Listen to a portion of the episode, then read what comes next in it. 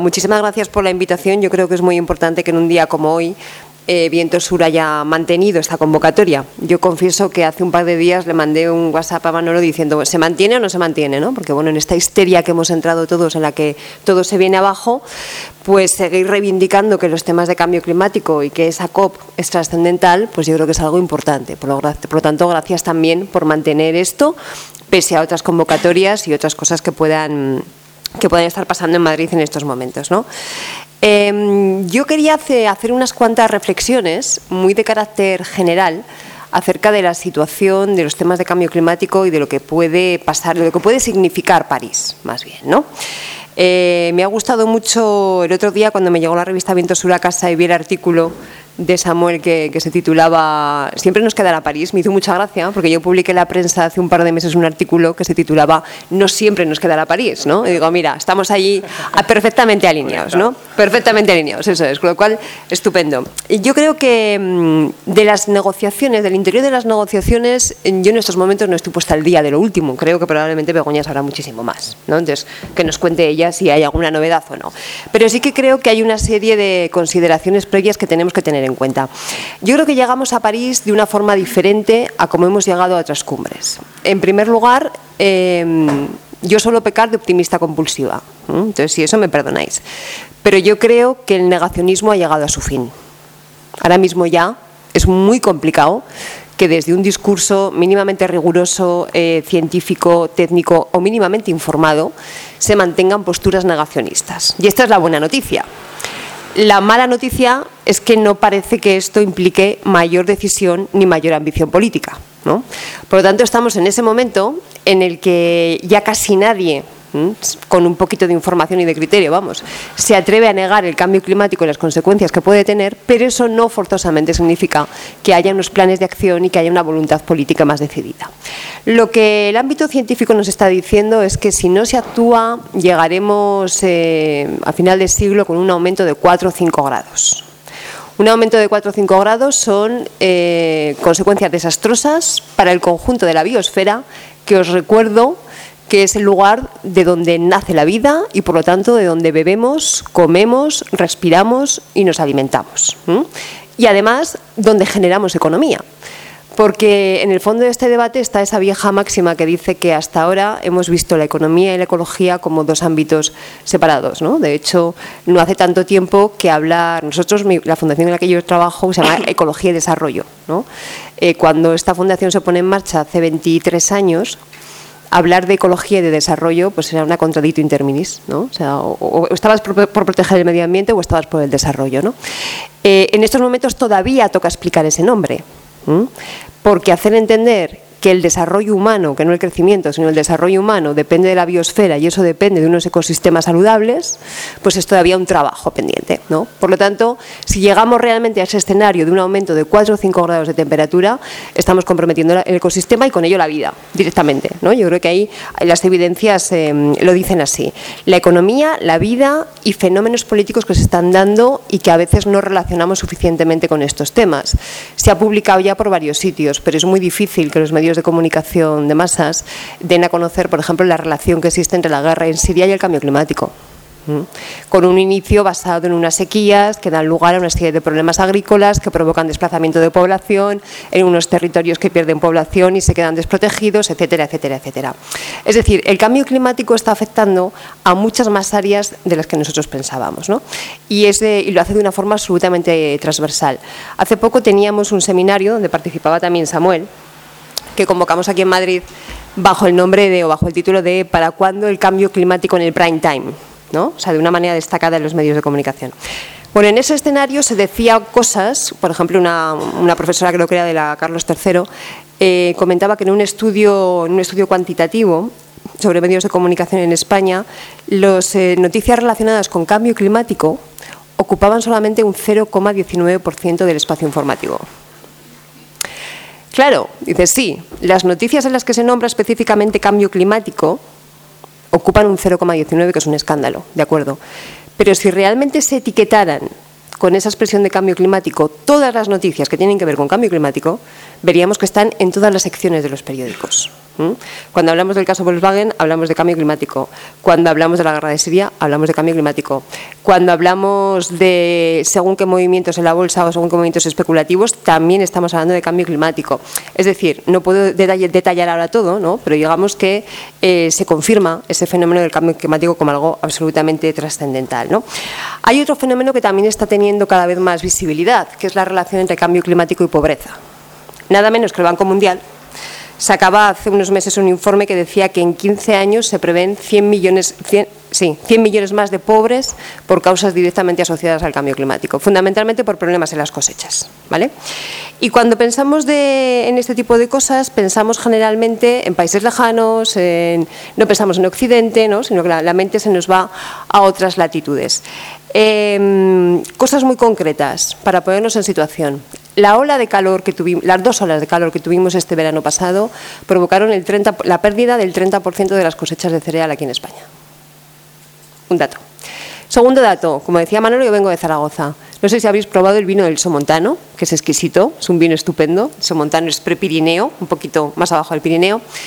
La denominación de origen del Somontano, del vino del Somontano, nos dice que en 20 años se ha adelantado la fecha de la vendimia un mes y medio porque si vendimiaban en las fechas habituales, debido al aumento de las temperaturas, la uva coge mucho azúcar, el azúcar provoca mucho alcohol en el vino y no se puede vender para el gusto del consumidor.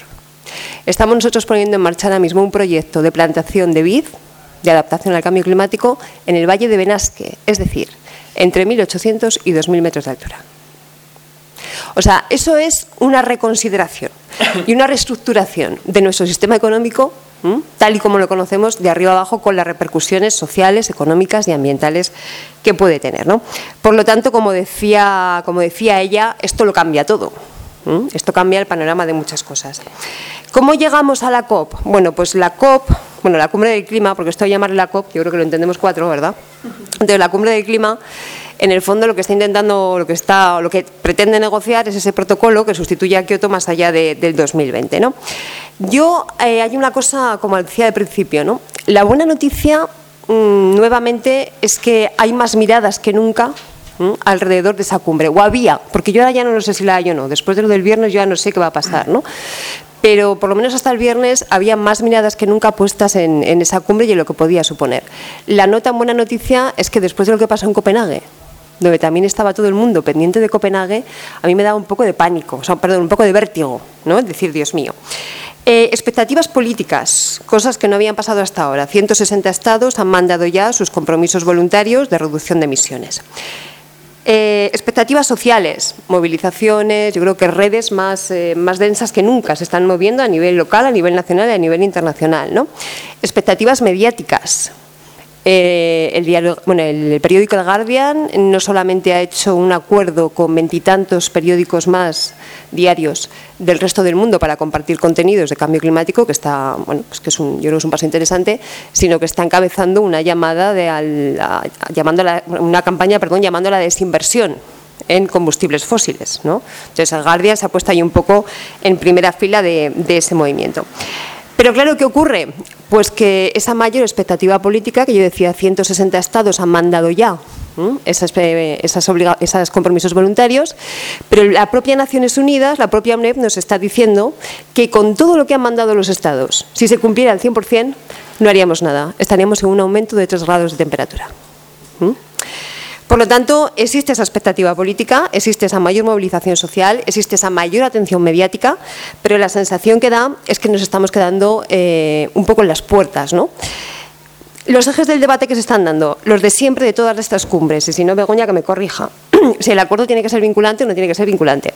La relación con los países entre los países de vía de desarrollo y los supuestamente desarrollados y cómo se financian los acuerdos. ¿no? Eh, se ha introducido un concepto nuevo que es el de acuerdo dinámico, es decir, se está planteando la posibilidad de que una vez acordado lo que sea en París el día 12, cuando acabe la cumbre, ese acuerdo se pueda revisar cada cinco años para ver si está siendo suficiente o no, lo cual también introduce un elemento de incertidumbre tanto para bien como para mal. ¿no?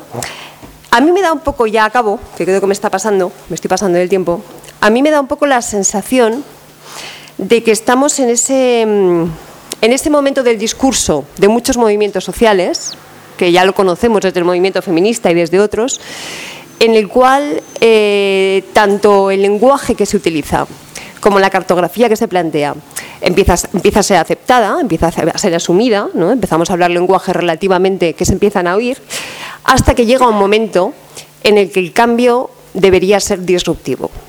Entonces, en el momento en que el discurso pasa con el movimiento feminista, yo creo que está pasando con el movimiento ecologista, en el momento en que tú haces un discurso que pasa la barrera de lo, disruptivo, ahí ya se acaba la asunción.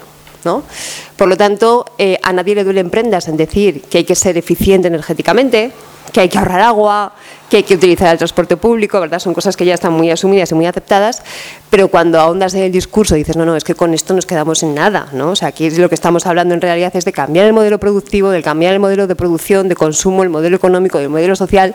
Entonces, amigos, aquí hemos llegado a tocar la chicha y aquí ya nos tenemos que parar, ¿no? No sé, igual soy incluso demasiado optimista, pero eso lo compartiré con los compañeros de la mesa muchas gracias Manolo por la invitación y gracias a Viento Sur. Eh, pues yo voy a darte un poco el contrapunto porque yo no soy tan optimista eh, y bueno, yo sí que soy sí que soy optimista en relación a lo que has comentado de las de las movilizaciones sociales. Yo ahí coincido, o sea, hay una hay un caldo hay un caldo importante, aunque yo creo que no es suficiente todavía, ¿no? Eh, que bueno, que, es prometedor. Ahora yo soy un poco escéptico en relación al acuerdo político que se pueda producir en, París. A mí me gustaría dar unas pinceladas sobre cuatro asuntos. En primer lugar, un poco ubicarnos, contextualizar dónde estamos. ¿no? Eh, en segundo lugar, qué dice la ciencia que hay que hacer en relación a esta situación.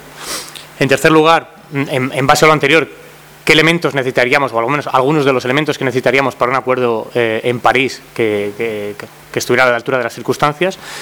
Y, en cuarto lugar, si realmente alguno de esos elementos está presente en lo que se está hablando para las negociaciones de París. ¿no?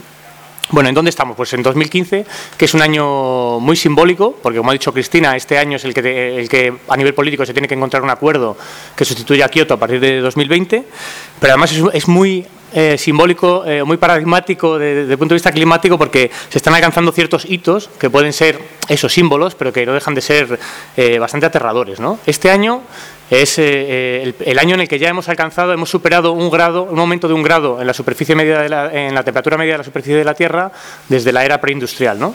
Salía publicado el otro día.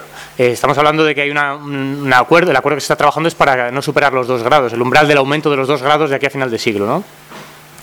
Es el primer año que por primera se, van a pasar las 400 por partes por millón, de, perdón, por millón de concentración de CO2 en la atmósfera a nivel anual. Es, una cifra que ya se ha pasado puntualmente y mensualmente en algunas ocasiones en estos dos últimos años, pero es el primer año que como media global se va a superar esa cifra. Es decir, estamos hablando que los dos grados de temperatura es consistente con una concentración de, grados de CO2 en la atmósfera de 450 partes por, por millón. Estamos ya en 400 partes por millón este año y aumentamos a un ritmo en la última década de más de, un dos, de dos partes por millón al año. ¿no? Es decir, nos estamos acercando muy peligrosamente. Y además es el año más caluroso desde que existen registros. ¿no? Yo creo que las señales de alarma son suficientemente claras para que se produjera un acuerdo eh, contundente en París. ¿no? ¿Qué nos dice la ciencia que hay que hacer? Bueno, pues eh, la ciencia evidentemente no vamos a discutir esos temas. Dice que el cambio climático es eminentemente antropogénico, que, el origen de ese, de ese calentamiento son los gases de efecto invernadero que hemos ido poniendo en la atmósfera y que seguimos poniendo, y una fuente importante de esos gases de efecto invernadero se produce por la quema de combustibles fósiles. ¿no? Por lo tanto, lo que dice la ciencia es que hay que dejar la mayor parte de los combustibles fósiles en el subsuelo sin extraer. En concreto, si se aterriza por combustible, se habla del 80% del carbón que hay que dejarlo sin tocar, eh, un tercio del petróleo y, al menos la mitad del gas. ¿no?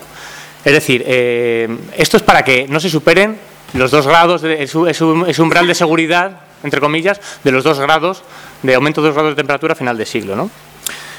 Eh, por tanto, en base a lo anterior, ¿qué es lo que necesitamos eh, para que un acuerdo en París fuera eh, lo suficientemente bueno? Bueno, pues a mí se me ocurre apuntar cuatro cosas, habrá muchas más, ¿no? Yo me voy a centrar en cuatro cosas porque en 15 minutos, 20 minutos no se puede decir mucho más, ¿no? Pero por un lado es de cajón en relación a lo anterior. Necesitamos un acuerdo global para dejar de extraer combustibles fósiles. ¿no? En veintipico años de negociaciones climáticas jamás se ha tomado una medida para limitar la extracción, cuando es de cajón que todo lo que se extrae al final se acaba quemando. ¿no?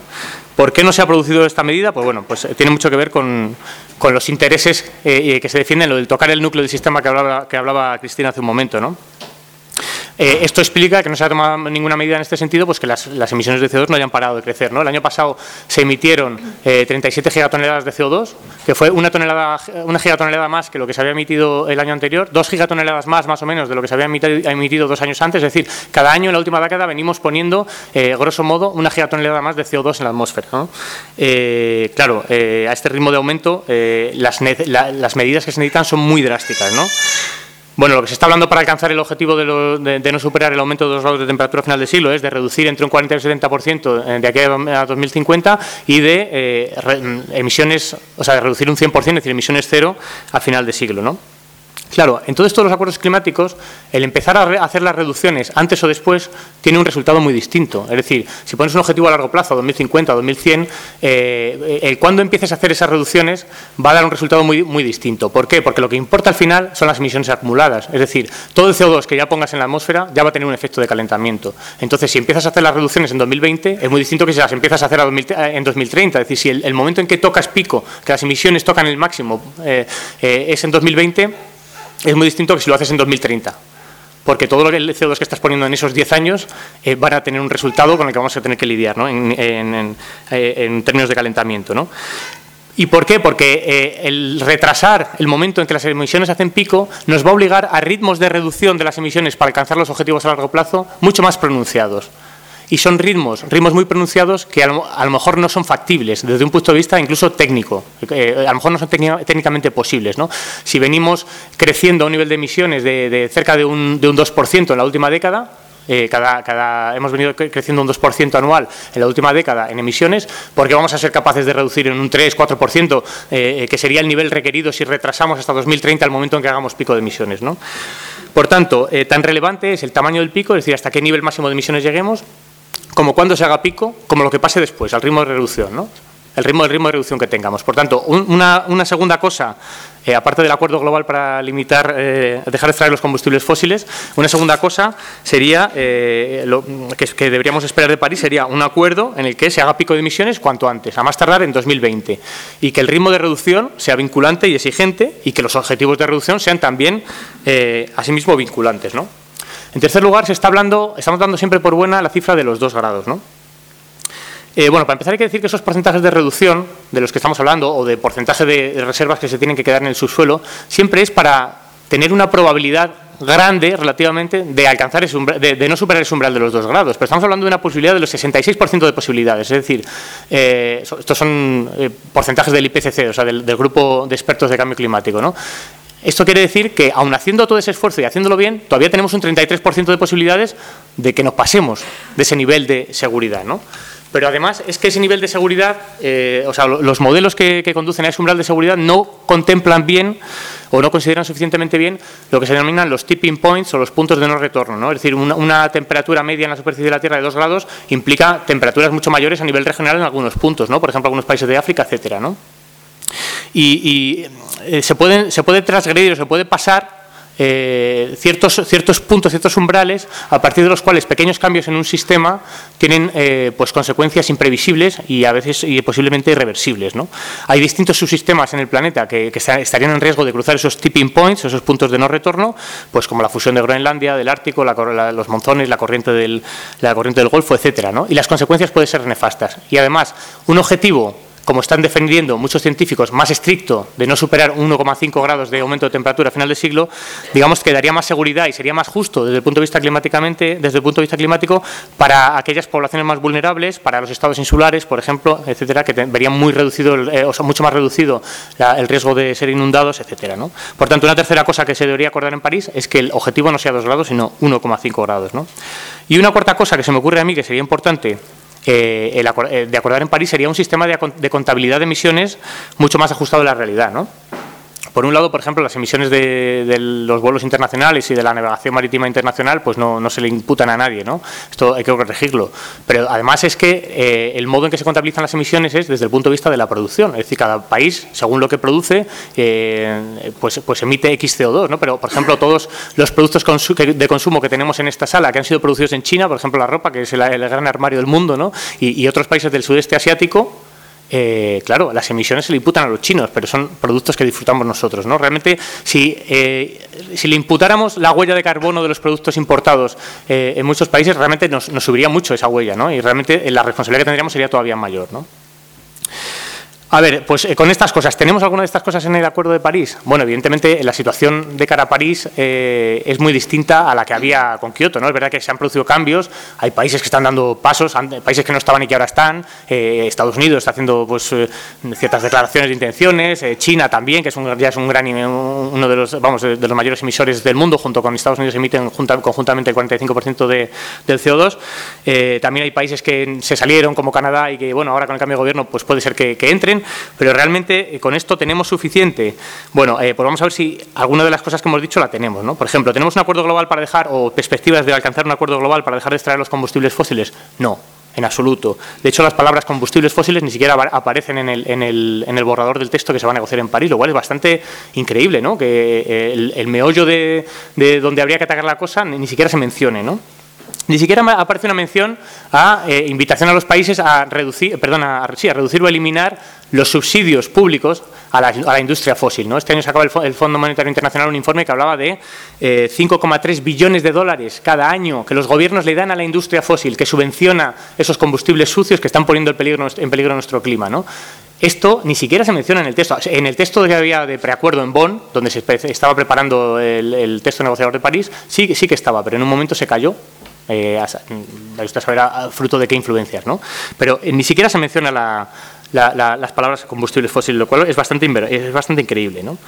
¿Tenemos un acuerdo para hacer pico de las emisiones en 2020? Como he dicho que antes, es que es importante no hacer pico cuanto antes. Pues no, no tenemos un acuerdo. Tampoco es que no pueda entrar, pero realmente la cifra que se está manejando y más aceptada es que se hará pico en 2030, mm, lo cual retrasa bastante las, las, medidas necesarias. ¿no? Nos, digamos que engorda el problema antes de tomar las medidas. ¿Tenemos acuerdos de reducción vinculantes como los que necesitamos? No, como ha comentado Cristina, lo que tenemos sobre la mesa son las llamadas contribuciones previstas eh, eh, determinadas a nivel nacional, que son declaraciones de intenciones de los países de cuánto van a reducir. ¿no? Eh, bueno, pues según, según como ha dicho Cristina también, eh, según la propia ONU, eso no llega ni de lejos para alcanzar ese umbral de seguridad, que pongo entre comillas lo de seguridad, de los dos, de los dos grados. ¿no? Y en el mejor de los casos supondría un aumento eh, de, temperatura de 2,7 grados. ¿no? Y eso, y probablemente más, como ha dicho Cristina, porque además eso requeriría un ritmo de emisiones, como he dicho, de un 3-4%, un, ritmo de reducción de emisiones de un 3-4% anual, que es, mm, posiblemente no sea técnicamente posible. ¿no? La inercia del sistema es muy grande y cambiar el modelo productivo es requiere, requiere tiempo. ¿no? Otra pregunta respecto al anterior, ¿se baraja el objetivo de 1,5? Bueno, pues está ahí de momento, todavía no, se ha caído del texto, está en el borrado del texto negociador. Ahora, realmente eh, el, mainstream, eh, o sea, la corriente dominante son los dos grados, sigue siendo los dos grados. Y en cualquier caso, aunque se aprobara un objetivo de 1,5, si luego las contribuciones de los países no dan ni para 2,7, pues no tiene mucho sentido aprobar un, un objetivo de 1,5. ¿no? Y por último, me gustaría hacer una apreciación sobre otras cosas que hay en el texto, que sí hay y que no necesitamos. ¿no? Eh, bueno, hay, un momento en que el texto dice las partes se comprometen a alcanzar unas reducciones de bla, bla, bla para 2050 y de emisiones netas cero para 2100, para fin de siglo. ¿no? ¿Qué es este concepto de emisiones netas cero? ¿no? Que es algo sobre lo que se está pasando un poco de puntillas y que yo creo que, es, que tiene, tiene mucho meollo y que, y que hay que empezar a desenmascarar. ¿no? Neto significa básicamente que podemos seguir quemando combustibles fósiles y emitiendo CO2 porque el CO2 que emitamos lo vamos a neutralizar, lo vamos a captar con tecnologías de captura y almacenamiento de carbono ¿no? y con otras medidas de deforestación. ¿no? Eh, es más, incluso ese CO2 que luego será almacenado es probable que sea utilizado para la, producción mejorada de petróleo. ¿no? Aquellos, reservorios de petróleo que, no han sido bien apurados, al inyectar CO2 puedes eh, extraer todavía las últimas gotas de combustible. ¿no? Es decir, que realmente eh, es tan perversa la idea que puede servir esto para seguir, seguir mm, abundando en la, en la, senda de los combustibles fósiles. ¿no? La tecnología que se está planteando más a nivel oficial para, esta captura de carbono que nos va a permitir seguir utilizando combustibles fósiles porque vamos a conseguir esas emisiones netas, es lo que se llama el BEX, la bioenergía y captura y almacenamiento de carbono. Básicamente se trata de mm, masivas plantaciones eh, de biomasa que luego serán quemadas en centrales a las que se acopla un proceso de captura de carbono y que luego es enterrado. ¿no? Es decir, eh, se produce energía y a la vez se captura el, CO2 y por tanto tenemos emisiones neutras, digamos, al final. ¿no? Claro, eh, el problema de esto es que puede sonar muy bonito y además permite mantener el statu quo, es decir, permite no tocar el meollo del sistema que decía Cristina, pero esto es una ilusión porque de momento la tecnología de, captura y almacenamiento de carbono no, no, existe, no existe, o sea, existe sobre el papel, los proyectos piloto que ha habido se han venido cayendo, eh, es una tecnología cara y que no está resuelta técnicamente y ni parece que vaya a estarlo, ¿no? Y además, aunque se pudiera poner en marcha, existen mm, limitaciones ecológicas serias a un desarrollo del BEX, de esta tecnología, que es una, opción de geoingeniería, eh, existen limitaciones que harían mm, inviable probablemente desarrollarla al nivel eh, que sería necesario para una captura de carbono a la altura de las circunstancias. ¿no? Me refiero a limitaciones de disponibilidad de tierras, disponibilidad de aguas, aumento de las emisiones de óxido nitroso, eh, que, son eh, emisiones típicas de la agricultura, etcétera. ¿no? Es decir, no es una vía de, solución real, sino más bien es una distracción, no es una posibilidad real, sino que es una distracción, una maniobra de, distracción para poder mantener el statu quo y, es una distracción geoingenieril, digamos, de la geoingeniería para poder seguir como estamos. ¿no? Y yo creo que, bueno, que con esto ya me pasa un poco el tiempo.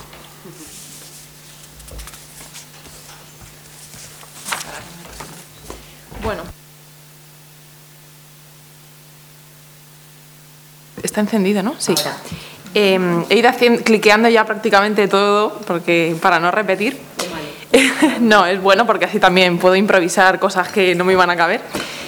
Bueno, en principio yo creo que lo primero es eso, partir de, la idea de que el cambio climático ya está aquí y ya lo estamos sufriendo, que lo han dejado claro los, los dos anteriores ponentes y que además es de origen antropogénico, son mensajes importantes y que además ahora mismo, precisamente por la acción humana, es diez veces superior a cualquier cambio climático que se haya presentado en, el planeta en los últimos 65 millones de años por la acción natural. Lo cual da una idea de que, además de que es un cambio climático extremo, de la dificultad de adaptarse de los seres vivos, ¿no? de, la biosfera que decía antes eh, eh, Cristina. Bueno, ya ha dicho Samuel que, a pesar de que llevamos 20 años intentando negociar una acción global coordinada que reduzca las emisiones para evitar cambios climáticos peligrosos, porque ya hemos dicho que cambio climático tenemos y vamos a tener, eh, las emisiones mundiales y la concentración en la atmósfera no ha dejado de crecer. Y os ha dado ya los números eh, Samuel, con lo cual no os voy a tostar con ellos. ¿no?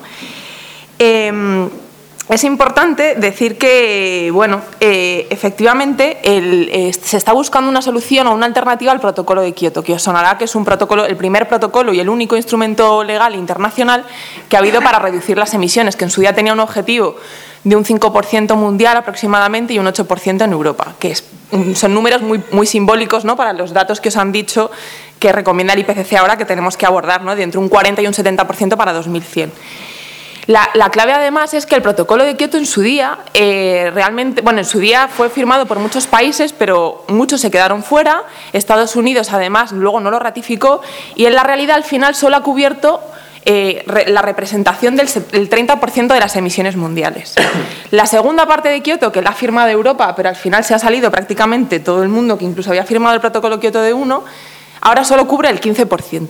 Entonces, ahora la pregunta es qué va a cubrir París, ¿no? O sea, pero Claro, eh, eh, también os hablaría de que la arquitectura del acuerdo va a ser muy diferente, porque antes lo que se decía era, ¿qué hace falta? Y vamos a repartirlo. Ahora el planteamiento es de buffet libre. Tú llegas y se ha dicho, ¿tú qué pones encima de la mesa? Pues esto. Incluso con ese planteamiento de compromisos voluntarios que van de abajo a arriba, que el esquema es completamente inverso, eh, todavía no se sabe si van a ser obligatorios, con lo cual, pero si tú las vas a hacer voluntariamente, ¿por qué por lo menos no te comprometes si has puesto el número que te da la gana? ¿no? O sea que es, es bastante escalofriante. Y, efectivamente, pues llevamos 20 años y pues no tenemos un acuerdo legal y es bastante complicado que sea vinculante, porque ya ha dicho Estados Unidos que es una pieza clave en este tratado o este acuerdo internacional que si tiene esa fuerza legal, pues no va a poderlo pasar por el Congreso y por el Senado, lo cual va a poner en seria dificultad a, todos los demás. ¿no? Es verdad que en este acuerdo eh, van a tener cabida todos los países, quiero decir. Antes había una distinción clara entre países desarrollados y economías emergentes, por ejemplo, como China, India, y ahora todo el mundo está contento porque va se siente todo el mundo señalado y en función de las posibilidades, pues va a ofrecer lo que pueda reducir. ¿no? Eh, claro, el problema es que si al final ya sabemos que es una arquitectura que no va a tener sanciones. O sea, va a ser un tratado, bueno, va a ser un tratado. Igual es una conclusión con fuerza legal, que también es otro de los nombrecitos que se ha sacado de la cumbre, que igual ni es obligatorio ni tiene sanciones, ¿no? Con lo cual, pues es verdad que con los compromisos que hay encima de la mesa, pues estamos en un planteamiento de, un planeta tres, tres grados más cálido. Y bueno, pues eso va a generar unos, unas olas de calor, unos e-, eventos climáticos extremos, eh, migración, conflictos sociales y extinción de especies masivas que, nunca se habrá registrado en la historia. ¿no? Entonces, realmente lo que, lo que está en peligro ahora mismo es lo que decía el subsistema económico que está dentro de la biosfera que planteaba Cristina. ¿no? Eh, bueno, no voy a seguir apuntando en que claramente, bueno, lo que ha dicho Samuel, ¿no? el, ritmo de descarbonización que necesitamos es brutal. Él decía que un 3 un 4. Ahora lo, lo, que están diciendo es que en Copenhague era eso lo que necesitábamos, pero seis años después, ese fracaso nos ha costado que ahora necesitamos una tasa de un 6% mundial, además de manera sostenida. Y eso no se ha producido en la historia de la humanidad nunca. O sea, que lo que decía él de que técnicamente sí era posible, desde luego hasta ahora no se ha producido. Ahora mismo estamos en la mitad. Y este año ha sido récord en, reducción de emisiones porque es verdad que ha habido avances técnicos y tecnológicos. ¿no? Entonces, es verdad que señalar la urgencia de que tienen que ser los cambios con la tecnología actual, porque tiene que darse en 10, 15 años el cambio radical y luego mantenerlo en el tiempo de manera global, no unos países sí y otros todavía no. Y eso va a ser eh, francamente complicado. Además, eh, mm, bueno, yo creo que es importante señalar que mm, eh, lo que hablaba del sistema de contabilidad yo creo que es un debate muy profundo, porque antes se hablaba de los países que tenían que hacer los deberes, que eran los países desarrollados, y los en desarrollo los que los tenían que financiar las acciones climáticas y estaban en otro anexo. Ahora todos tenemos que hacer, aunque todavía claramente se supone que los desarrollados tenemos que financiar las acciones de los eh, países en desarrollo. Pero realmente, eh, cuando se habla de, emisiones, es verdad que se sigue hablando de las emisiones, como decía Samuel, de cada país, ¿no? Eh, es muy curioso cuando presentan los datos las propias empresas, porque se utiliza mucho, para evitar el, el enfoque por país, se utiliza el per cápita. Y se ha empezado a usar ahora porque es verdad que en China han empezado a aumentar mucho las emisiones per cápita. Pero ese enfoque que viene de fondo y que plantea Samuel va al meollo de la cuestión, que es quién produce y quién consume eh, los productos. Y es lo que realmente hay que redistribuir y, mirar. ¿no? O sea, las emisiones vienen por, porque el 80% de ellas vienen de la quema de combustibles fósiles. Y en ese sentido, eh, pues es fragante, es verdad. Yo, yo no pediría que en el próximo acuerdo haya una mención específica sobre la extracción de combustibles fósiles, pero sí es verdad que, que sí, desde hasta incluso desde el G20 se ha pedido que se deje de subvencionar Hoy, mismo, o sea, hoy mismo en Arabia, en países como Arabia Saudí, por poner un ejemplo lejano, pero realmente tenemos ejemplos cotidianos, eh, no compensa invertir en, está subvencionado el petróleo y no compensa invertir en un coche que sea mínimamente eficiente. Eh, hacerlo y que sea más o menos el doble, o sea, más o menos eficiente o el doble de, la media de coches allí, te supone un retorno, o sea, el coste extra te supone una amortización a 13 años a, una a cualquier eh, usuario que se compre un coche. Claro, en 13 años decir, es que no me va a compensar este gasto extra en invertir en un coche más eficiente. Porque hay inversiones, pero ya la propia Agencia Internacional de la Energía ha dicho, si ustedes quitan las inversiones, las subvenciones, perdón, en tres años cualquier usuario doméstico va a ver un beneficio económico de invertir en algo que es eficiente. O sea que es que incluso con las propias reglas del mercado se están haciendo trampas claras, ¿no? De, cuando además nos están diciendo que no hay recursos económicos para todo. Entonces es más importante que las subvenciones, si es que las hay o hay ayudas públicas para articular políticas públicas, estén muy claramente dirigidas a las soluciones reales, no a las falsas soluciones. ¿no? Y yo añadiría una, un argumento más. ¿no? Eh, Samuel ha hablado de, bueno, se están planteando claramente, la nuclear se ha planteado varias veces en, esta, en estas negociaciones y, y la captura y almacenamiento de carbono también, son falsas soluciones porque, entre otras cosas, no solo porque no son viables, porque son caras, porque esconden mucho, pero sobre todo porque son... Eh, la captura y almacenamiento de carbono es una, una, solución tecnológica de final de tubería que al final lo que implica es, venga, sigamos quemando carbón e ignora todo el proceso de producción, de extracción, de quema y de, consumo de esa energía que provenga de combustibles fósiles, que desde luego entraña otros impactos gravísimos no solo habrá que afrontar el reto del cambio climático, sino que tenemos que dar soluciones integradas que den soluciones a otros retos que tenemos por delante. ¿no? Y claramente en el uso del carbón sabemos que es un problema desde el punto de vista laboral para la gente que está trabajando ahí en condiciones bastante penosas, por mucho que se haya trabajado en mejorarlo, y que desde luego el problema de la contaminación atmosférica es un problema de salud de primer nivel, a nivel mundial, europeo y español. Entonces, efectivamente, cuando pensamos en soluciones, pues hay que pensarlo desde ese prisma y es verdad que en estos acuerdos pues siempre parece que hay una neutralidad tecnológica que lo importante es que llegues a la meta pero da igual cómo llegues ¿no? y yo creo que eso es, es, una, es importante eh, lanzar ese mensaje que no da igual porque todo tiene consecuencias ¿no? igual que, que hablamos de los plazos pues de, de, de los métodos de, cómo reducir esas emisiones ¿no? Em, Además, eh, lo que decía del método, bueno, eh, ahora mismo estaría bien saber eh, respecto a los compromisos que hay encima de la mesa, pues no llegamos. Entonces, ¿cómo se va a apretar cada uno el cinturón? Pues eso es algo que no está claro en el próximo acuerdo. Entonces, eso que planteaba Cristina, de como una duda de si es bueno o no que se revise a cinco años, tal y como está planteado ahora, yo creo que es bueno. O sea, la idea de lo que se está planteando es, hagamos una estructura básica de un acuerdo y cada cinco años miremos que esos objetivos no sean eh, estáticos desde, desde este diciembre hasta 2020, sino que se vayan revisando con la idea de por lo menos llegar a esos dos grados, que como decía Samuel, deja en la cuneta a millones de personas que con un grado y medio viviendo en Bangladesh o tal se van, van a ser refugiados climáticos que van a tener que emigrar. ¿no? O sea que, que yo creo que claramente es necesario por un lado, que haya un sistema de revisión de esos objetivos, porque si no, no van a conseguir el objetivo último de la Convención, que es llegar a esos dos grados. Y segundo, eh, bueno, eso, eh, básicamente eso. Y, segundo, que haya una ambición antes de 2020. Porque ¿qué pasa antes de 2020? Antes de 2020, o sea, eh, hemos dejado un gap, hemos dejado un espacio entre 2012, que acabó el protocolo de Kioto, y 2020. Y esto parece que Copenhague es como, bueno, pues ya nos ponemos otro plazo, venga, en París. Bueno, sí, en París, pero ¿y qué pasa en estos, estos ocho años? Ahora mismo no tenemos acciones coordinadas a nivel internacional y hemos dicho que esta década es crucial. Entonces, es otro de los elementos que, por lo menos en eso diría que Europa es la única que está intentando meterlo encima de la eh, ponerlo encima de la mesa y el resto de países están mirando para otro lado. Otra cuestión que me parece fundamental del Acuerdo de París es que eh, es el contenido social del mismo y la consideración de quién debe participar de manera activa en, en articular luego las políticas a nivel nacional y subregional. Y en este sentido es bastante alucinante que pues ahora hay posiciones muy cerradas.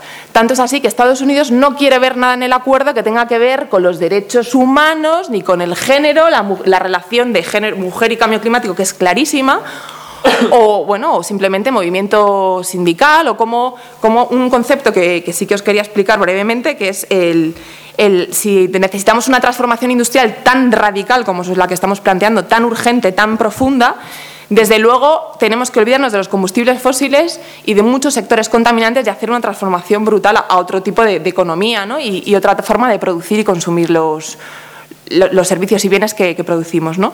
Y eso, desgraciadamente, pues, eh, significa eliminar sectores claramente de nuestra sociedad y sectores económicos.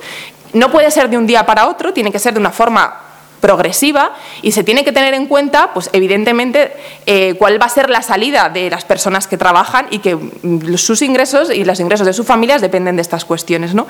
Y en ese sentido, los movimientos sindicales han querido eh, eh, sumarse a la ambición climática, a la acción climática que plantea el resto de la sociedad civil, pero planteando que por favor no dejen, no miren para atrás y no dejen sin red a la gente que, va a perder su empleo necesariamente, porque es que hay sectores que tienen que ir a menos, ¿no? Igual que podríamos hablar del sector de las armas, que tiene que desaparecer, por mucho que emplee gente, pues el sector de los combustibles fósiles lo tiene que hacer. Y ese concepto, ese marco que pedimos social de transición justa, que plantee inversiones en, sectores eh, de energías limpias, que plantee evaluaciones tempranas de lo que va a significar las políticas climáticas, formación, recapacitación social para recolocar a la gente, protección social para aquellos que no puedan eh, reemplearse en otros sectores, políticas activas de empleo, porque al fin y al cabo eh, no podemos tampoco dejar a la gente sin, ocupación, ¿no? y sobre todo diversificar económicamente aquellas zonas que únicamente dependen de energías sucias que no nos están haciendo ningún bien y que no queremos destinar ni un dinero, ni un euro público más. Lo que queremos es que esta gente tenga una solución económica, que haya otras posibilidades para, para que vivan estas cuencas o estas eh, comarcas o estas zonas, pero que no sea a base de buscarnos el, fin climático. ¿no? Eh, y estas cuestiones sociales de, que hay de, de muchos tipos son algo que no quieren escuchar ni Estados Unidos ni muchos otros países. Y, en la Unión Europea tampoco creáis que va a sacrificar absolutamente nada de encima de, sus, vamos, de sus líneas rojas porque esto se, quede en el acuerdo, lo cual es bastante preocupante. ¿no? es tan preocupante, o sea, son tan malas las expectativas que hay incluso para este acuerdo, aunque solo sea porque van a llegar a los tres grados, que ya a nivel político, que los, diplomáticos franceses son buenos, ya lo sabemos, se ha planteado un plan B. No es un plan B, porque no lo llaman plan B, pero realmente saben que van a ser tan decepcionante el acuerdo que han puesto en marcha lo que sería un acuerdo de los actores, de los actores climáticos, de aquellas partes, no países, sino pues a lo mejor eh, comunidades o regiones lo que llaman ellos subnation, ¿no? o sea, las comunidades autónomas en nuestro país, por ejemplo, estados, eh, empresas, eh, ciudades, que podrían, que voluntariamente están dispuestos a ir más allá y desarrollar políticas a su nivel, porque claro, ahora negociaciones a gran nivel nacional, estatal, pero es como nosotros podemos y tenemos la obligación, la responsabilidad y la capacidad para articular políticas a nuestro nivel, desde nuestras competencias y colaborar activamente en cambiar el modelo productivo, en cambiar el modelo de consumo y en tomar otro ritmo, ¿no? Y en este sentido, yo no sé el éxito de esto, en eso soy también bastante escéptica, pero el hecho de que hayan hecho este plan B, por un lado, es que la señal positiva de que hay gente que quiere hacer más y que además es la única manera, porque yo creo que eso tiene que ir en paralelo, o sea, todo suma, pero al mismo tiempo de la, lo, decepcionante que va a ser a nivel global, ¿no? el, el acuerdo. Ya, ¿no? Tengo que acabar. Y, ya la única cosa, sí, yo solo, por, porque por dejar algo encima de la mesa, por crear un poco de duda, ¿no? Si son tan malas estas cumbres, ¿por qué seguimos trabajando tanto en ellas y seguimos siempre como pidiéndole ¿no? la carta a los Reyes Magos de cómo podrían ser mejor y por qué no las mandamos a freír monas, ¿no? Yo creo que la insistencia de la sociedad civil respecto a este proceso multilateral de Naciones Unidas es que tiene algo que no tienen otros, y es que uno se le exigen instrumentos legales es un proceso en el que, aunque de una manera que podríamos decir muy criticable, tenemos acceso y participación, eh, pues la sociedad de alguna manera, aunque sea infradimensionada respecto a otros lobbies y tal, pero sí que hay un acceso. Eh, los acuerdos tienen que ser por consenso y o sea, de unanimidad, es decir, que todos los países su voto levanten la mano y, valga lo mismo. Bueno, luego no es real, ¿no? porque al final las presiones detrás son distintas. Pero la realidad es que en el acuerdo cualquier país se puede poner en, contra. ¿no? Y eso es algo que no da el G20. O no, entonces, el hecho de destruir este proceso siempre ha sido algo que le ha costado mucho a la sociedad civil pensando en ¿y cuál es la otra alternativa? Que lo decida el G7 y que pongan un gran statement que luego no lleven a cabo y que no contemple ninguna medida social, ni que podamos exigir, ni que haya ningún mecanismo de, participación. Ese es nuestro gran miedo. Lo que no sé es si eso ha sido también nuestra gran trampa de seguir legitimando un proceso que después de 20 años pues, tiene los resultados que, y las expectativas que os hemos dicho desde, desde la mesa. ¿no? Y ahí, ahí lo dejaría. Muy bien. Eh, no quiero que se me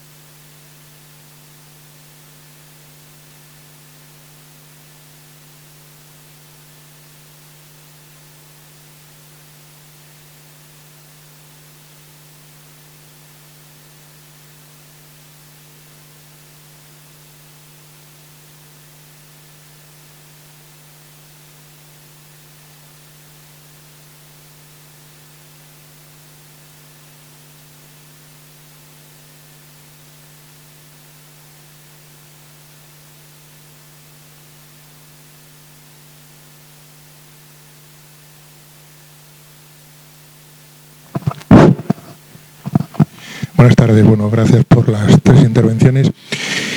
Mm, es una duda, vamos a ver, eh, a nivel europeo creo que existe algo como la, es el acuerdo, la directiva 2020, ¿no? De 20% de reducción de emisiones, 20% de renovables, de incrementos renovables y 20% de incremento de eficiencia energética, ¿no? Eh, en el caso concreto de España, bueno, yo creo que no se va a cumplir, ¿no? Me parece que no se llegará, por lo menos por los cálculos que conozco, a, esos límites. En el caso concreto de España, en estos últimos años, debido a la crisis, por ejemplo, en el sector de producción de, energía, las emisiones de CO2 eh, han disminuido, creo, por lo menos, o se han mantenido iguales. ¿no? Existe también una directiva, que es la, me parece que se llama la DEI, de grandes instalaciones industriales en cuanto a reducción de no solo de CO2, sino de, dióxido de azufre, de dióxido de nitrógeno, partículas. Entonces, un poco la duda que tengo es, mm, ¿no se está haciendo mm, un esfuerzo, aunque no sé si, si, los, si los resultados están en, en sectores eh, de grandes instalaciones, por ejemplo, de producción de energía, y sin embargo el transporte parece que tiene barra libre. Esa es la pregunta. Yo voy a dejar contestar a mis compañeras que veo que tienen ganas de contestar, pero solo una puntualización en relación a la, reducción de emisiones en el Estado español. Ciertamente, desde el comienzo de la crisis, eh, en España se han reducido las emisiones y gracias a eso y a la compra de, de, 800 millones de derechos de emisión, España ha podido cumplir con Kioto. Ahora, en 2014 las emisiones han aumentado respecto a 2013 ya en 1,1%. Y si vemos el cómputo global desde, desde 1990, las emisiones de España han aumentado un 12%. Es el país de Europa que más ha aumentado sus emisiones. Eso tiene mucho que ver también, por ejemplo, con eh, pues que la quema de carbono ha seguido creciendo. Eh, esto, eso tiene que ver con apoyos políticos al carbón y también con el precio de, ese combustible en el mercado internacional. Pero yo creo que es una forma, es una, cosa importante mm, de visibilizar un poco en relación a lo que hablado de las renovables mi, mi, compañera Begoña, ¿no? O sea, realmente el, cuando tú haces unas políticas que desincentivan las renovables, eso tiene, una, un efecto climático a nivel de las emisiones y se puede ver. Y eso ha sido un ataque eh, sistemático que han hecho los, mm, cualquier gobierno de turno, del PP ahora y antes del PSOE, ya lo empezó el PSOE antes, a, las renovables y eso tiene unos réditos eh, negativos en la lucha climática, ¿no? Y, no, me, no, me, no, me, quiero meter en el otro que, seguro que vosotros lo conocéis mejor. Parece que estaba entonces de ministra Isabel Tocino, ¿no? Parece ser que los cálculos fueron bastante malos. Es el, lo que por lo menos tengo entendido y he leído, de que el, no, no, de emisiones. O sea, el límite que puso de partida, lo que estás tú comentando, ese incremento hasta hoy, creo que fue bajísimo y no correspondía para nada con la realidad.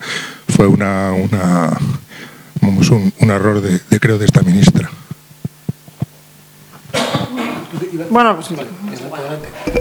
Empieza tú, luego me quedo yo a ver, por corregir, o sea, por, eh, lo que nos preguntabas de los objetivos a 2020. A ver, los objetivos a 2020 en Europa son 20% de reducción de emisiones eh, eh, respecto a, a, 1990, si no me equivoco, sí.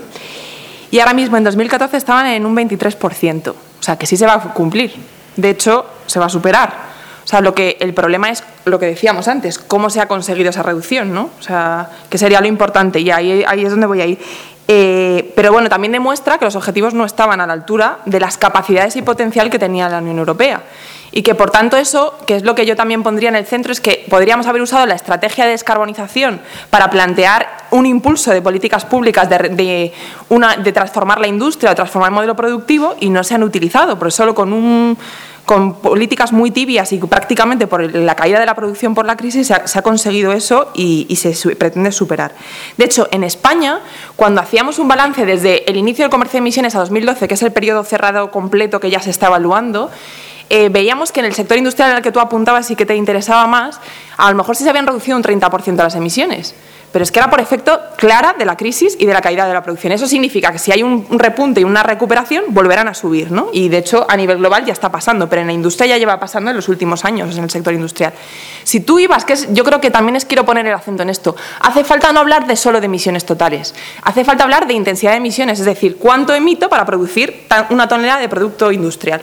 Y eso en la industria en, el periodo de 2005-2012 empeoró un 4%. O sea, es increíble porque se han llevado beneficios con el comercio de emisiones, hemos tenido un precio tirado por los suelos, les hemos subvencionado y encima han empeorado su intensidad de emisiones. O sea, eso deja mucho que decir. La única política que en España, a grandes rasgos, podemos decir que ha tenido un efecto claro en descarbonizar algún sector económico en nuestro país, han sido las políticas de apoyo a las renovables. Claramente. Y en 2005 a 2010, en seis años, se redujo un 25% las emisiones por kilovatio hora. O sea, claramente fue por la entrada de energías más limpias. Entonces, porque está bien hablar de decir, oye, ahora consumimos menos el sector eléctrico. Bueno, pero si la gente es porque no enciende por pobreza energética o porque se reduce el consumo, no quiero reducir las emisiones. La vía es bajar la intensidad. El concepto de intensidad para mí es crucial y, más para el movimiento obrero y productivo. ¿no? Entonces, en ese sentido, eh, hemos empeorado. Bueno, y desde 2010 hasta ahora, en el sector eléctrico, pues lo que ha dicho antes Samuel, o sea, hemos involucionado en las políticas de apoyo a las renovables y está entrando más combustible fósil porque es simplemente más, más barato por el juego que tenemos, porque las renovables hoy en día, enchufarte tu placa fotovoltaica en, una gran parte del país, en el territorio, es más barato que incluso consumir la, la, eh, la electricidad de la red. O sea, hemos llegado a lo que se llama paridad de red. Déjame solo una curiosidad por lo de la crisis y tal, ¿no? Eh, y lo de lo que me comentabas antes de, cómo no se utiliza la reconversión, los dineros para, reconversiones adecuadas y sostenibles, ¿no? Entonces, el periodo de crisis donde eh, la demanda interna de cemento ha estado por los, mínimos, por los mínimos, las emisiones del sector cemento se han incrementado un 17% porque se ha exportado. Es decir, no hemos aprovechado tampoco para hacer una buena reconversión económica, ¿no? Perdón. Sí, ya lo habéis comentado todos. pero vamos, básicamente, em, claro que ha habido reducción en la industria, pero es que es muy sencillo. Primero, una crisis tremenda como la que hemos tenido y tenemos. Y segundo, eh, les va directamente a la cuenta de resultados. O sea, cualquiera que esté trabajando con un proceso productivo industrial, eh, directamente el ahorro energético, por ejemplo, le va a la cuenta de resultados. Por lo tanto, es obvio, ¿no? Eh, ahora bien, si queremos ir a la madre del cordero, vámonos al sector energético. O sea, las empresas, el lobby energético español tiene una media de beneficios respecto al europeo que la duplica. ¿Mm? O sea, esto creo, que, es un tema que yo no me cansa de decirlo porque todavía no lo he visto ningún titular ni lo veré en mi vida, ¿no? Supongo, pero el, sector energético español supera, o sea, perdón, duplica al beneficio que tienen el resto de las empresas energéticas en Europa, que se dice pronto. Y eso explica renovables, y eso explica, o sea, la caída, el acabar con las renovables, y eso explica eh, los movimientos de reducción de emisiones, y eso explica todo lo demás. O sea, eso explica el debate sobre el déficit de tarifa, eso explica los problemas con el autoconsumo, eso explica los fenómenos de pobreza energética hoy, eso explica todo lo demás. ¿no? Entonces, si queremos ir a la madre del cordero, vámonos a las energéticas, que ahí es donde está. Pero bueno, la pregunta iba tanto como en esto, sino también en el transporte, que es lo que desconozco, qué se ha hecho, si se ha hecho algo, ¿no? Tengo la idea de que se ha hecho poco en transporte, ¿no? Es que eso es un poco, es decir, nos fijamos mucho en la gran industria y tal, parece cuando hablamos de esto, y cuando se habla, yo creo que en el imaginario a todo el mundo le viene esto, pero tenemos el transporte todos los días y ahí no se hace nada. Es decir, la gente está todo el día quejándose de los atascos, de no sé qué, de tal y cual, pero si es que cada día el uso del vehículo va más, ¿no? Sí, de hecho el, transporte es el sector que más ha crecido en Europa eh, y, realmente además eh, es como el talón de Aquiles de, o sea, aunque se quiera, si hacer se quisiera hacer una transformación de, de, sistema radical como, como se necesita, eh, la producción de energía no sería tanto problema. El problema va a ser el transporte, porque no tenemos un combustible sustituto para el petróleo con las características del petróleo que permitan mantener el mundo como lo conocemos. ¿no? Eh, todo ese transporte de mercancías, todo eso, realmente, o sea, incluso, eh, eh, bueno, pues se habla de los vehículos eléctricos y tal, pero bueno, es que realmente esto tiene muchas limitaciones tecnológicas y, realmente no va a ser posible. O sea, no va, el, transporte, incluso con un escenario de desarrollo al máximo posible de las opciones tecnológicas eh, digamos, alternativas, pues vehículos de hidrógeno, vehículos eh, eh, eléctricos, etcétera, no llegamos a tiempo para hacer esa transformación tecnológica antes de que, probablemente, de que, se, agoten las reservas. Bueno, eso, según dicen algunos estudios de expertos, ¿no? Yo tampoco, tampoco soy un experto en el tema, pero dice que realmente ese es el talón de Aquiles. Yo estoy de acuerdo contigo que ahí tenemos un problema importante.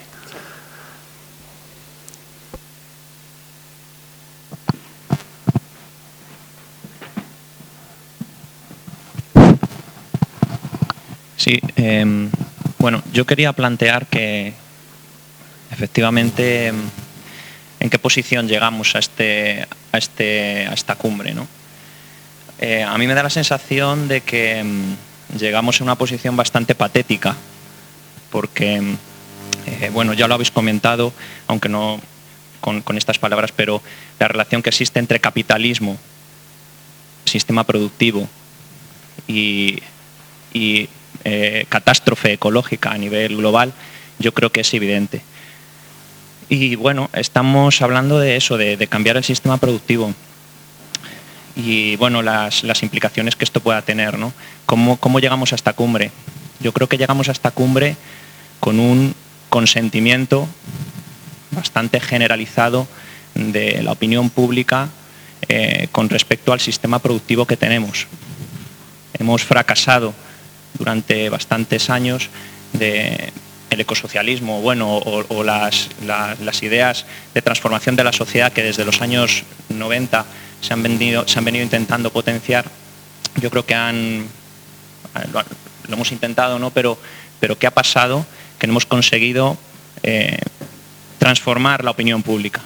Creo que, creo que existe un consentimiento muy grande y en parte esto viene por la expansión de una serie de ideas culturales que los medios de masas, de los que hablábamos al principio, han conseguido, han conseguido imponer en la sociedad. Mm, me gustaría, por concretar un poco la pregunta, eh, que nos dierais vuestra opinión sobre, desde mi opinión también, la patética, el patético tratamiento que han tenido los medios de masas en estos últimos años con respecto a cuestiones como esta última catástrofe. ¿Cómo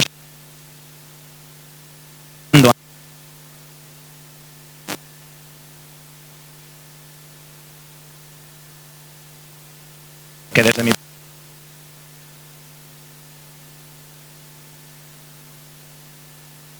así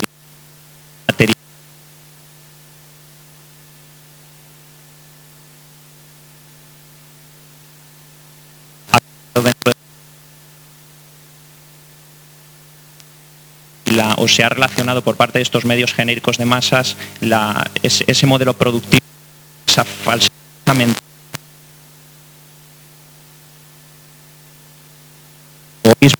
económico que hay detrás de, la necesidad permanente de ganar, de producir y de, crecer económicamente y que en muy pocas ocasiones yo creo que se ha puesto eh, en relación con el problema ecológico. Eh, la pregunta es esa, ¿cómo veis vosotros, eh, como especialistas expertos, pues el tratamiento mediático desde los años 90 en la cuestión capitalismo, barbarie ecológica? ¿Me lanzo? Vale, gracias. Eh, bueno, yo si quieres te mando las conclusiones de ese seminario que organizábamos hace aproximadamente un mes, en el que Samuel también participó. Estuvimos 20 eh, personas, entre periodistas, profesores de comunicación, ambientólogos, educadores ambientales, bueno, un poco de todo, ¿no? Em, la conclusión, las conclusiones te las mandaré porque son, como todas, pues eh, tienen su complejidad. ¿no? Yo daba ese dato de que el cambio climático solamente ocupa el 0,19% del espacio informativo, aunque eh, es verdad que si te pones a mirar las noticias que tienen que ver con cambio climático, aunque no estén así etiquetadas, son todas, ¿no? porque es una cuestión transversal. Ahora bien, eh, desde el punto de vista de los medios hay muchas cosas a tener en cuenta. Primero, Volkswagen, por ejemplo, es un gran anunciante. Las grandes energéticas, grandes empresas energéticas, sobre todo las eléctricas, son grandes anunciantes. Bueno, primer problema sobre la mesa. Eh, segundo problema, que tampoco hay que ocultarlo. Los temas de cambio climático son complejos de explicar. Más allá de cuatro evidencias, si quieres profundizar un poco, son complejos. Y luego una de las cosas que nos decía la gente que había estado haciendo estudios empíricos sobre medios de comunicación y tratamiento de cambio climático, es que el cambio climático, los temas ambientales en general aparecen siempre asociados a catástrofes. Se habla de medio ambiente cuando de repente os dicen en Madrid que no podéis entrar con el coche hasta el centro, que no podéis aparcar porque no vais a poder respirar. Entonces se empieza a hablar de medio ambiente, pero si no, no. Entonces, bueno, es un tema que da para mucho. Yo de verdad que te invito a leer esas conclusiones que son interesantes, te las mando si quieres, pero me interesa mucho también lo que decías de la opinión pública. Si tú repasas las, eh, las, series del CIS, te vas dando cuenta que los temas ambientales en general, ya no cambio climático, ¿eh? que, por cierto, yo siempre he dicho que el cambio climático es, es una expresión con la, que, mm, con la que etiquetamos una sintomatología, ¿no? eso de la fiebre del planeta. Pero cuando hablamos de cambio climático hablamos de todo lo demás, de contaminación atmosférica, de contaminación de las aguas, en fin, de todo lo demás. ¿no? Entonces, em, cuando tú te pones a ver los problemas ambientales, dónde están en las series del CIS, pues es que tienes que ir a la cuarta página para encontrártelo. ¿no? O sea, pues están en los sitios veintitantos, treinta y tantos. Hoy, por ejemplo, si se hiciera hoy, no tengo ni idea ni si estarían. ¿no? O sea, todavía no es un tema que esté, que esté presente de una forma mm, como una preocupación. ¿no? Em, yo tengo la sensación de que hay determinados comportamientos, determinadas actitudes que empiezan a ser algo cool. Eh, yo estaba estudiando un poquito, así como curiosidad, todo el tema del ciclo de comercialización de la agricultura ecológica. Lo que pasaba hace unos años y lo que ha pasado ahora. Como hace unos años la agricultura ecológica pues eran esos tomates sucios y feos, ¿no? que tenías en tiendas mal iluminadas y encima eran carísimos. Y ahora no solamente son bonitos, sino que tienen unas cestitas de mimbre maravillosas y se venden en Serrano a 6 euros el kilo. Qué ha pasado allí ¿no? y qué está pasando. Bueno, a es una cosa que me interesa mucho y está cotillando. Entonces, determinados comportamientos ambientales, entre comillas, están entrando por arriba en el mercado. ¿no? Entonces, pues bueno, ahora mismo ya reciclar también puede ser algo cool, o tener un coche eléctrico pues puede convertirse en algo bueno, que puede interesar, pero yo insisto en esa idea, o sea, eh, el medio ambiente en un momento determinado se puede convertir y se ha convertido ya en un comportamiento de clases medias, formadas, eh, con esa etiqueta cool que decía, ¿no? Pero eso no quiere decir que estemos asumiendo lo que tú hablabas, o sea, el que para parar la barbarie y la emergencia ambiental tenemos que replantear nuestra forma de consumir, nuestra forma de producir, nuestra forma de vivir. O sea, yo el otro día me entró un ataque de risa, estaba escuchando la radio y oía a un comentarista, bueno, no, perdón, a un periodista un informativo en la SER, un informativo nacional, que, alarmadísimo con el tema de que aquí en Madrid los coches no se podían aparcar en el centro de la ciudad y al mismo tiempo decían, por cierto, en no sé qué pueblo de la Sierra de Madrid, 23 grados. Estábamos a 13 de noviembre. Claro, o sea, yo ahí a ese periodista, para considerarlo tal, sí que le digo, oye tío, por favor, ¿me podrías relacionar una cosa con la otra? O sea, ¿me podrías decir qué vinculación tiene con que en la Sierra de Madrid un 13 de noviembre estés a 23 grados y que no puedas respirar, que no puedas aparcar en el centro de Madrid porque no puedes respirar? Es que es tu obligación explicarlo. Entonces, ahí estamos siempre un poco con los medios, entendiendo pues, que los anunciantes son quienes son, ¿verdad? Y que hay que hacer caja y entendiendo todos los condicionantes que tienen, pero tienen un papel fundamental de informar. Y, informar no es dar datos, informar es explicar las cosas, ¿no? explicar qué está pasando. Entonces, en ese sentido, de todas maneras, yo te mandaré las conclusiones del seminario porque creo que recogen parte de lo que dices. No, bueno, yo un poco en la, misma línea, sea, coincido contigo. Realmente, eh, en ese seminario eh, yo apuntaba que realmente sí que sí que se hace un buen diagnóstico de las situaciones ambientales generalmente. Lo que pasa es que son noticias que están relegadas a pues a la, a la sección de sociedad o, y realmente se cuenta lo que pasa, pero no porque pasa, ¿no? Y realmente luego te vas tres páginas más para adelante a las páginas de economía, a las páginas, páginas Salmón, y realmente ahí es que, vamos, no se habla de, como si no, son dos realidades que no se tocan, ¿no? Como si no coexisten, pero no, como si no vivieran en el mismo mundo, ¿no? Eh, yo recuerdo, hace poco estaba viendo un programa de radio y, también daban una noticia sobre cambio climático y al cabo del rato eh, pasó otro programa, estaban entrevistando, pues no me acuerdo qué, jefe era de no sé qué asociación de, turismo internacional y bueno, estaba diciendo que van unas expectativas de crecimiento en el número de vuelos y estaba celebrándolo, vamos, como... Y realmente, claro, no hay una reflexión sobre qué implica el aumento del transporte aéreo, por ejemplo, ¿no? en relación a lo que acababan de contar en el programa anterior. Y yo creo que eso en parte tiene que ver con, esos elementos culturales que tú apuntabas, ¿no? de ese individualismo, esa, cultura del homo economicus en el que hemos venido, eh, en el que llevamos décadas inmersos, ¿no? Eh, pero realmente, o sea, en ese sentido creo que, no, se, no se entienden las relaciones bien, no se, no se entienden las relaciones de la crisis ecológica todavía, o sea que parte de esa, no contar esa, esa realidad es porque no se entiende bien pero en parte también son por los intereses de los medios de comunicación que evidentemente no son neutrales. ¿no? Y bueno, el caso de la industria automovilística con los medios de comunicación, yo recuerdo campañas que hemos tenido eh, para criticar que, las marcas de coches no estaban anunciando bien, no digo que, nada transgresivo, solo que no estaban cumpliendo la ley a la hora de informar bien eh, las emisiones de coches que había y bueno, es que era muy difícil que te sacaran una noticia de eso en un periódico porque les iba en contra de lo que les daba de comer, ¿no? no quiero redundar mucho, pero sí que aconsejo, yo no sé si sigue existiendo el Observatorio Crítico de Publicidad que estaba dirigido por un cordobés que se llama Gerardo Pedros, era, era genial porque te hacía ver un poco desde un punto de vista crítico. A veces estamos en la tele y, o viendo revistas y como que te lo tragas, ¿no? Pero es como, no, ponte a analizar los anuncios de coches, simplemente, ¿no? Tú planteas también el tema de Volkswagen. Y cómo los medios de comunicación, de medios de comunicación han sido colaboradores necesarios para vehicular las ideas consumistas y capitalistas y también de, pues, por ejemplo, del uso del coche, ¿no? O sea, de plantearlo como desde un estatus social, desde la libertad y la individualidad de, ¿no? que te da, de, no sé, de lo salvaje que es, ponerlo además siempre solo en la carretera, disfrutando tú solo de paisajes maravillosos, ¿no? Con, no con toda la contaminación, el ruido, la ocupación del suelo, o sea, que realmente luego significa el modelo de coche. Y, y la verdad que ibas incluso los, anuncios en prensa y tal, los ibas analizando, como a, lo mejor pasaba por una carretera un coche y el autobús hacía así y estaba dibujado como, como una persona como apartándose, ¿no? Y, y también, o sea, es que culturalmente es verdad que no, pues que, que, que, está todo el... tenemos mensajes velados todo el tiempo, ¿no? Y yo creo que eso lo sabemos todo el mundo. También es verdad que precisamente porque a lo mejor esos son nuestros valores o los valores sociales, pues la, eh, casi siempre lo correcto suele ser bastante eh, impopular. Y yo creo que eso lo que, hemos, lo que planteaba Cristina, de, de lo que ha pasado con los niveles de contaminación, que ha habido una respuesta social malísima pues porque tocar el coche es algo sagrado, ¿no? Habría que hablar de muchas cosas. Entonces, yo creo que sí que es verdad que hay que hacer un gran replanteamiento del tema de la comunicación, de qué es lo que nos dan y qué es lo que devolvemos, ¿no? Y ser un poco críticos de, por dónde pasan las soluciones. Y luego, perdón, un pequeño apunte también de ser autocríticos. ¿eh? La gente del mundo ambiental hablamos para nosotros, ¿eh, chicos?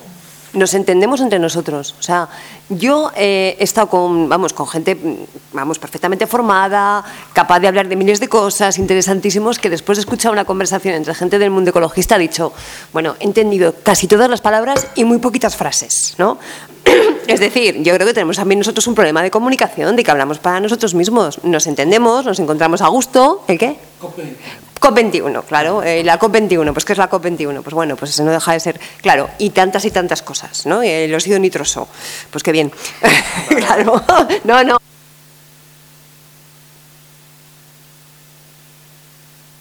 Dándole vueltas al caso del Estado español, eh, eh, ojo, yo creo que la madre del cordero está en el transporte aquí ya a nivel mundial, ¿eh?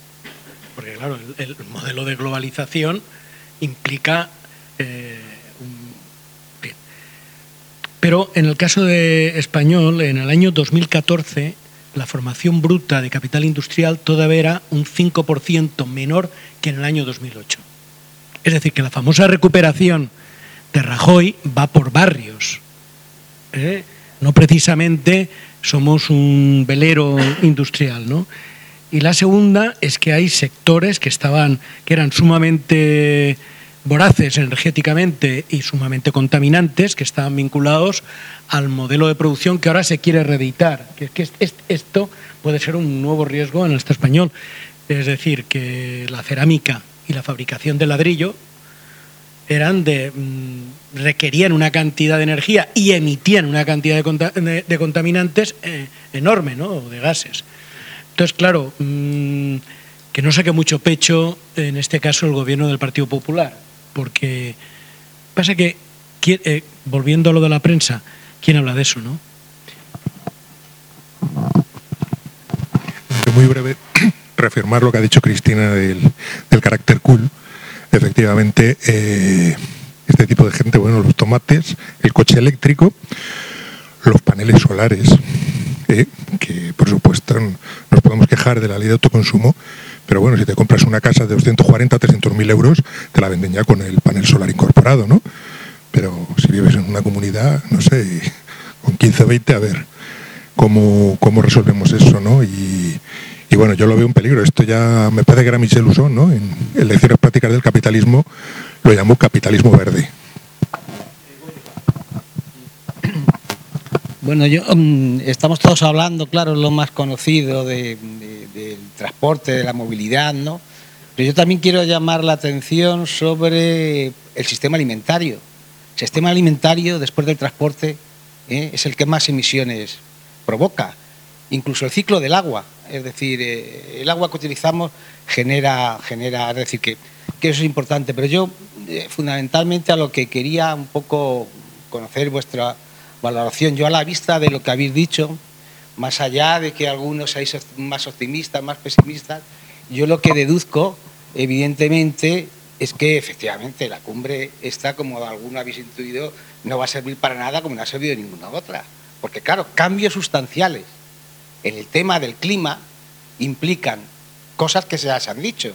Cambio en el modelo productivo, cambio en el sistema que cómo nos movemos y cambio en el sistema de cómo nos alimentamos y evidentemente eh, a eso eh, sabemos que, no van a tragar y que no, no va a ser una cosa que se va a cuestionar grandemente en, París. ¿no? Se tomarán medidas, el tema efectivamente, las restricciones del tráfico, los centros urbanos, los paneles solares, pero las cosas sustanciales que van a evitar que el cambio climático siga siendo algo, una amenaza que tenemos ahí, eh, creo que no, no se van a solucionar. Mi pregunta es en el sentido de que también habéis hablado, ¿no? cosa que se puede estar de acuerdo, en que hay movimientos sociales, hay, un movimiento a favor del cambio climático.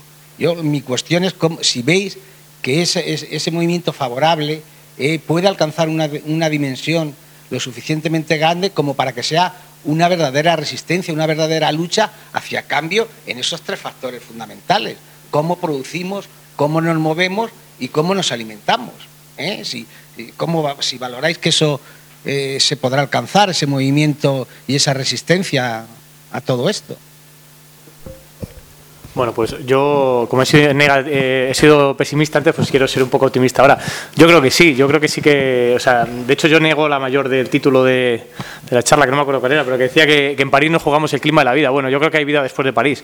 Y, no precisamente porque los políticos que se van a reunir allí efectivamente vayan a tomar eh, las medidas, eh, unas medidas a la altura de las circunstancias. Hay un verbo que a mí me gusta mucho, que se utiliza mucho en inglés, que, se llama, que es procrastinar, que procrastinar es como pues aplazar, dilatar, marear la perdiz, ¿no? que es como lo que vienen haciendo los, líderes mundiales cada, año ¿no? en, las, en las cumbres. ¿no? De hecho, creo que había Naomi Klein en el libro Decía que las, en el libro este del capitalismo contra el clima, eh, esto lo cambia todo, eh, decía que las, eh, de forma así un poco jocosa, que las, reuniones de las COPs, estas famosas de las cumbres del clima, eran como sesiones de terapia muy caras, ¿no? en la que los países ricos se dedicaban allí con sus trajes, a los, negociadores, a mirarse los zapatos, mientras los países pobres les lloraban. ¿no? Entonces, bueno, que, que era una... Realmente esta situación se repite, realmente de allí no sale luego lo que es necesario. ¿Por qué? Porque, o sea, ¿cuáles son las razones para esta postergación, esta procrastinación? ¿no? Pues lo que hemos dicho, porque las medidas que se necesitan, los cambios que se necesitan, cuestionan la hegemonía eh, dominante. ¿no? Y además aquí hay un tema de relaciones de poder, evidentemente, que, que, que no podemos olvidar. ¿no? Es decir, que eh, los grandes grupos de poder están dispuestos a hablar de cambio climático siempre y cuando este pueda ser representado pues, como una oportunidad de negocio, eh, mercados de carbono, eh, agricultura climáticamente inteligente que puedan vender las grandes corporaciones, pero luego no van a hablar de agroecología para enfriar el planeta, ¿no? que, de un modelo de agrícola diferente. Sin embargo, yo sí que creo que, a ver, la reacción social yo, creo que, todavía puede, ir a más. ¿no? Yo, creo que, de hecho, el, el punto de inflexión se alcanzará cuando esa reacción social alcance una masa crítica que todavía no ha, alcanzado. ¿no? Eh, de hecho, yo creo que hay algunos indicios. ¿no? Mm, bueno, se hablaba antes del caso Volkswagen. Yo creo que, por ejemplo, el, por qué la el vergonzoso silencio y la vergonzosa inacción de las autoridades eh, ha hecho, por ejemplo, que la Comisión Europea pues eh, haga un poco el paripé y, acelere, por ejemplo, la aprobación del Real Decreto, o perdón, del, del, del Decreto Europeo del reglamento, perdón, del reglamento eh, para incorporar sistemas de medición en condiciones de conducción real, que es algo que llevaba parado ahí, ha sido porque ha habido reacción social también, porque la gente estaba indignada, ¿no? Eh, o, porque se han tomado algunas medidas que se han tomado, decir, bueno, vamos a investigar, aunque sea solo una medida de paripé, ¿no? Pero realmente es que, es que han tardado tres o cuatro semanas en hacerlo, ¿no? Y realmente, bueno, pues se ve que la gente está indignada, que las ventas de Volkswagen han bajado. No digo que esto sea, pero por ejemplo, en el tema energético yo sí que creo, eh, y, para mí una cosa paradigmática, que además es un tema que he trabajado bastante, es el tema del fracking. El cómo, el cómo eh, una, una, lucha que, que ha venido que ha venido articulada desde la ciudadanía, porque ni siquiera las organizaciones ecologistas hemos estado ahí, pero realmente ha sido articulada por la ciudadanía, por gente que no tenía pasado militante, que le han venido a, imponer un sistema de extracción de, combustibles fósiles en su territorio que ha sabido que era eh, impactante que en principio ha reaccionado frente a él un poco por defender el medio, pero que ha hecho un proceso de maduración y ha visto que realmente esto representa un modelo energético. En muchos casos eh, ese, proceso de maduración se ha dado en las plataformas ciudadanas, ¿no? que realmente no nos interesa, ¿no? que no podemos seguir por este camino. Y de hecho, la proliferación, la gran proliferación de plataformas ciudadanas contra el fracking ha venido en muchos sitios de la mano de un movimiento a favor de pues, otro modelo energético, otra cultura energética, en Alemania de, la mano también de, pues, pues, eso, de todo el, todo el progreso que ha tenido, toda la evolución que ha tenido, la, pues la, recuperación de la gestión eh, de la energía, las cooperativas de, producción descentralizada de energía, etcétera, ¿no? Es decir, que yo sí que creo que hay hay un cambio que se está produciendo y la gente se está dando cuenta, incluso en Estados Unidos, ¿no? y en estados petroleros por excelencia, Texas, eh, Texas, eh, uno de los países, uno de los estados, perdón, con, mayor actividad petrolera, ¿no? Yo viví un año allí, la verdad que es alucinante que estás viendo los estos que suben y bajan todo el día y la gente convive porque vive de ello, ¿no? Sin embargo, hay pueblos en Texas que han, votado para prohibir el fracking porque se han dado cuenta que eso no les interesa, ¿no? Es decir, que la ciudadanía está reaccionando, está viendo que lo que le interesa a la industria del gas y el petróleo no es lo que nos interesa a todos como sociedad, ¿no? Y realmente es un lobby muy poderoso, pero realmente la, única forma que tenemos de, cambiar las zonas es que esa reacción social alcance un punto crítico, un punto crítico que, todavía no, se ha alcanzado. ¿no? O sea, hay, no, hay una catarsis social que no, que no se ha producido, pero que yo sí que creo que se puede producir. Yo quería solo un par de comentarios. Yo creo que a nivel mediático sí se consiguió un momento político muy importante en Copenhague. Y de hecho conseguimos que fueran casi 200 jefes de Estado. O sea, que yo creo que en ese sentido el, sentir que tenían que estar los, los, primeros espadas ahí porque era una cuestión que yo creo que además desde 2007, bueno, incluso antes, habíamos visto que era el cambio climático tuvo un recorrido muy positivo, saltando del campo de la ciencia a lo social, todo el mundo habla de cambio climático. O sea, realmente yo creo que hubo mucho trabajo de movilización social, de comunicación, de pedagogía, de que la gente entendiera que era un problema suyo, de relacionar el cambio climático con todo lo que decimos, cada una de las causas, incluso entender alguno de sus impactos que ya estaban allí, cómo le podía afectar a su salud, a los alimentos. Yo creo que ahí hubo un gran trabajo pedagógico. Acordaos que le dieron el Nobel de la Paz al IPCC. O sea, yo creo que ahí hubo unas condiciones precrisis, además, antes de la crisis financiera económica, que nos volviéramos todos locos y que cambiaran el orden de prioridades a nivel mundial, ¿no? Pero ¿por qué no funcionó? ¿Fue por entonces por un momento de que no hubo suficiente exigencia? Hombre, probablemente, claro, cuanto más exigencia social, pues siempre es más fácil que se consigan los acuerdos políticos. Pero a ver, lo que pasa es que eh, lo que hemos dicho es que el problema es que la solución va por cambiar el orden económico mundial y las relaciones entre países. O sea, estamos hablando del capitalismo, es que no estamos hablando de un enemigo pequeño. Entonces, pues no sé si efectivamente yo creo que podemos llegar y que tenemos que llegar a una mayor concienciación y movilización social, pero no tengo claro que eso a nivel internacional vaya a tener efectos en las cumbres de Naciones Unidas. Donde sí que soy más optimista es y donde además em, lo que planteaba antes, que creo que tiene un papel claro, que, que, hay muchos niveles de intervención, es que sí podemos pedir las políticas en lo local y en lo regional, por ejemplo, pues sí que las reivindicaciones sociales, yo ahora soy muy optimista con los cambios de gobierno que ha habido a nivel autonómico, tampoco es verdad que está la cosa para tirar cohetes, pero la gente, o sea, ya está de moda, ahora mismo cuando los políticos hablan, que hablan muy poco de cambio climático y de energía, todo el mundo está de acuerdo y les suena muy bonito la rehabilitación energética, electrificar el transporte, más bicicleta, más tren, que es verdad que ha habido mucho desarrollismo de infraestructuras y hemos invertido más el, mal el dinero, el autoconsumo con placas, eh, la fiscalidad ecológica, o sea, yo creo que todo esto sí que tiene mucho recorrido y que es mucho más fácil influir en el poder, digamos, más local, ¿no? Que nosotros seamos capaces, y yo creo que las complicaciones sociales vienen cuando tienes que intentar coordinarte, pues eso, para dar respuesta a lo que está significando el proyecto de Europa. Ahí yo vemos que todavía se nos queda grande, ¿no? Como los países del sur, pues damos respuesta a las políticas europeas y tal. Pues claro, ya es más complicado, pero si ya te vas a Naciones Unidas, pues ya lo...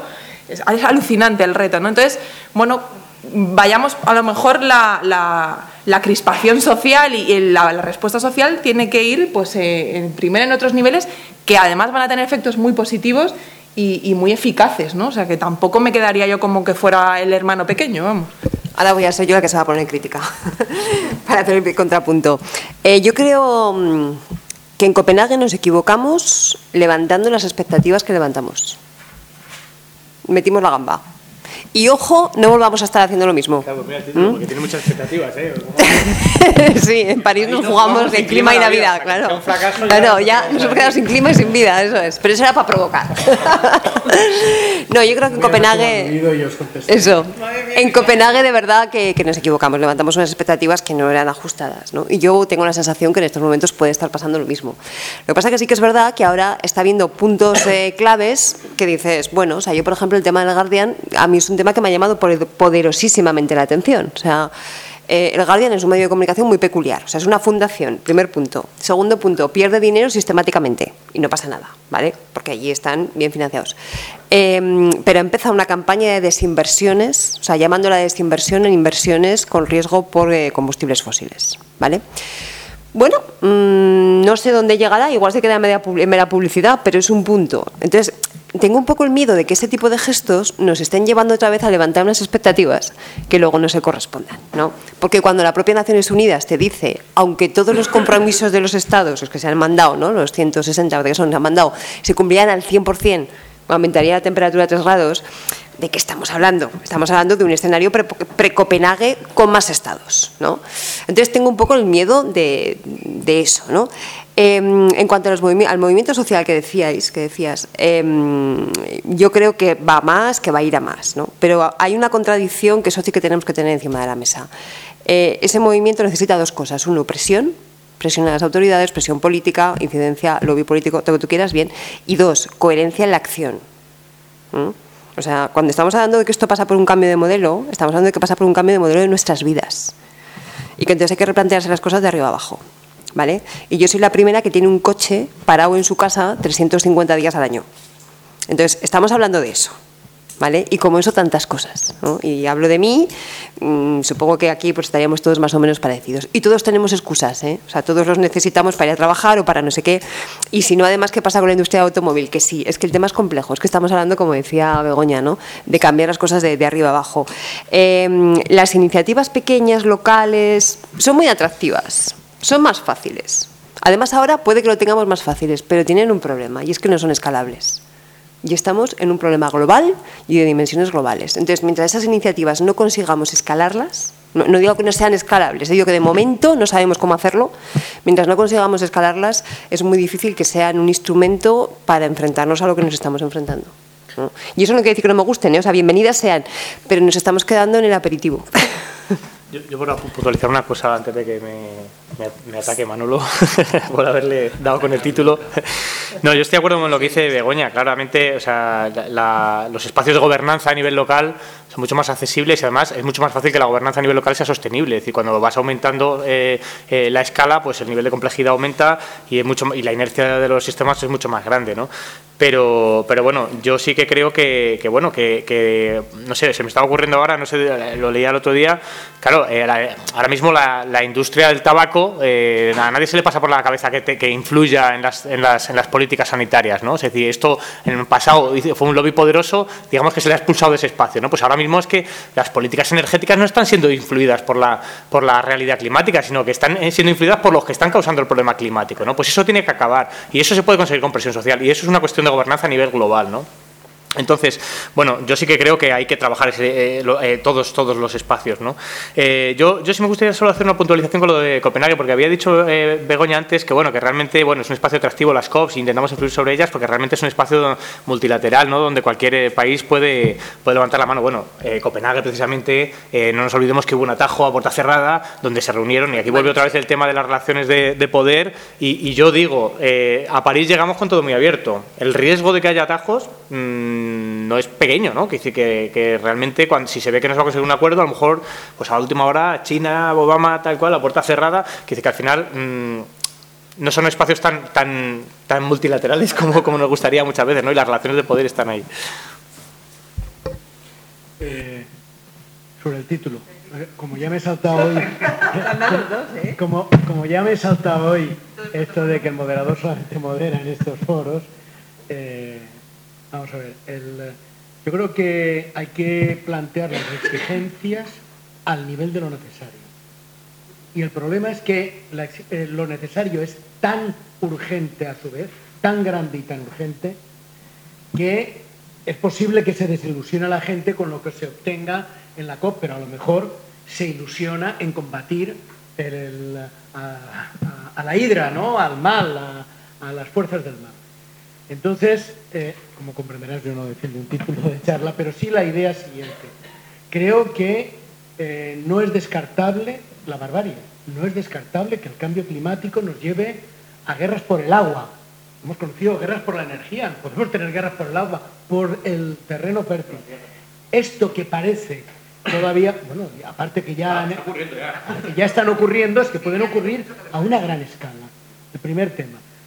Eh, segundo tema, mm, yo creo que tenemos un, en todos los órdenes, en el cambio de modelo energético, en el cambio de modelo productivo, en el cambio de modelo de transporte, un requerimiento de inversión económica para poder hacer el, tránsito enorme, pero no solo económica, sino un requerimiento energético para hacer el cambio de modelo energético de unas dimensiones gigantescas.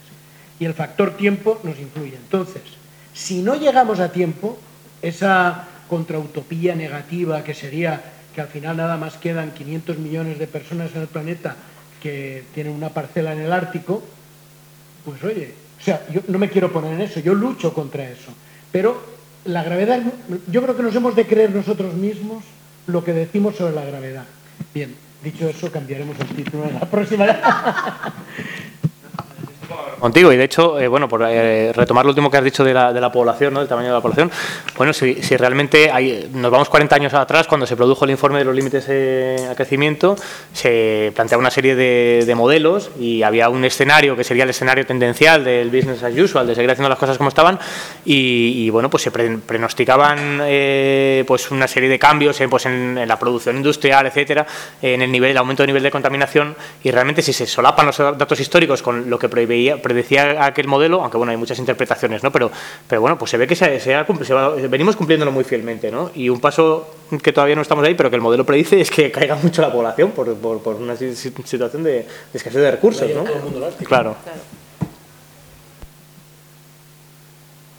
Todavía tenemos unos minutos.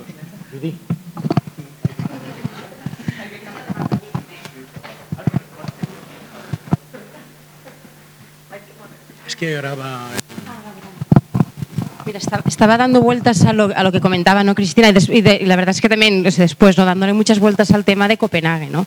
si nos equivocamos o no, y es que es verdad que creo que ha sido un tema muy recurrente que después nos hemos planteado ¿no? mucho de cara a cómo se abordaban otras COPs y lo que suponía eh, para el movimiento. Yo creo que no nos equivocamos en el sentido de intentar levantar expectativas y justamente creo que en ese momento a nivel de presencia en, me, en medios de movilización social, de toma de conciencia, y lo comentaba antes Begoña, creo que fue realmente un momento que fue una acumulación ¿no? de muchos años, lo que ha sido Kioto, incluso el fracaso de Bali, ¿no? y realmente poner presiones sobre eso. El problema que denunció eso es una cuestión de correlación de fuerzas y de incapacidad de después poder actuar cuando no tomaron las decisiones. Es decir, yo creo que justamente que sí, sí que se llegó a esa presión de decir se espera que actúen y fueron los 200 líderes. El problema fue que no cumplieron las expectativas y después como sociedad civil no tuvimos la capacidad, ¿sabes?, de poder justamente decirnos habéis tomado el pelo y creo que realmente el fracaso no viene en la capacidad de levantar expectativas, sino en una dimensión de correlación de fuerzas que ante eso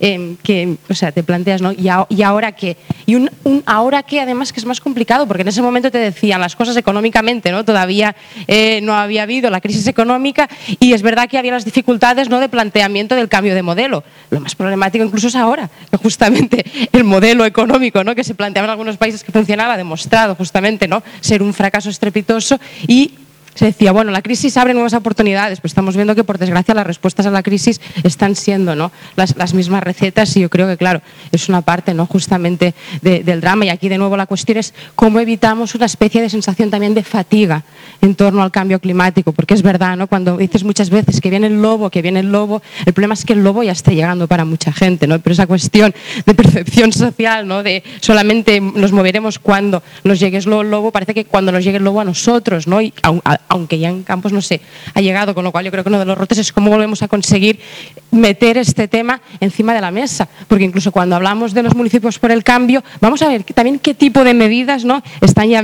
llevando a cabo. Y hay dos cuestiones, posibilidades, es decir, pueden llegar hasta donde pueden llegar, pero incluso en ese hasta donde pueden llegar, vamos a ver realmente ¿no? si pueden llegar todo lo lejos que se puede o realmente va a ser solamente algunas medidas muy tangenciales o particulares porque creo que justamente no pues eso también habrá hay una, una, una oportunidad perdida. Bueno no sé una reflexión así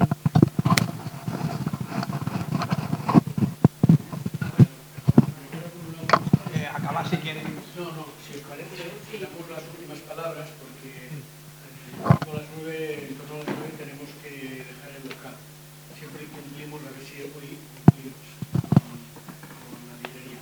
Entonces, habláis varios y luego les damos la palabra. Vale, pues nada, antes de nada, pues muchas gracias, ¿no? Y que ha sido interesante.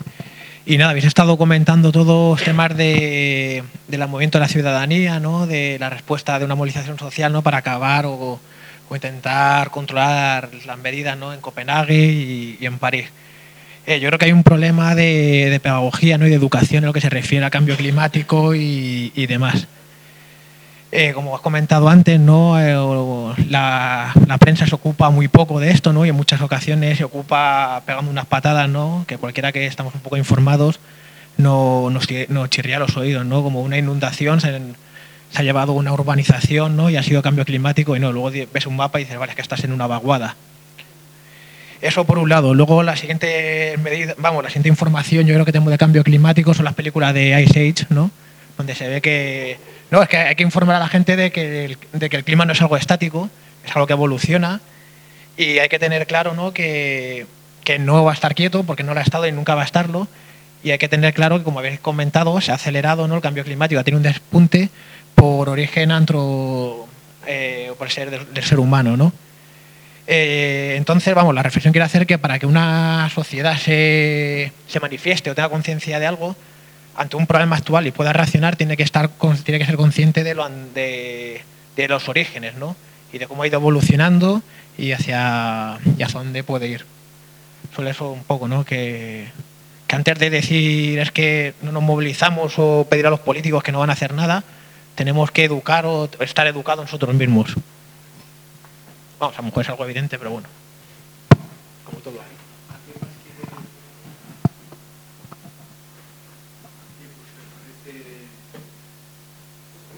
Tengo que ir corriendo.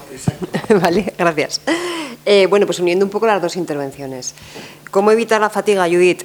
Yo creo que lo que hay que hacer es hablar de en el día a día de, que, de lo que tú y yo sabemos muy bien que llevamos ya diciendo muchos años. O sea, cuando hace unos años dábamos charlas de cambio climático decíamos, el problema de futuro, tal. El cambio climático está aquí y ha llegado para quedarse, ¿no? ¿Cómo evitar esa fatiga? Eh, hablando con cada uno en lo que le afecta. ¿Mm?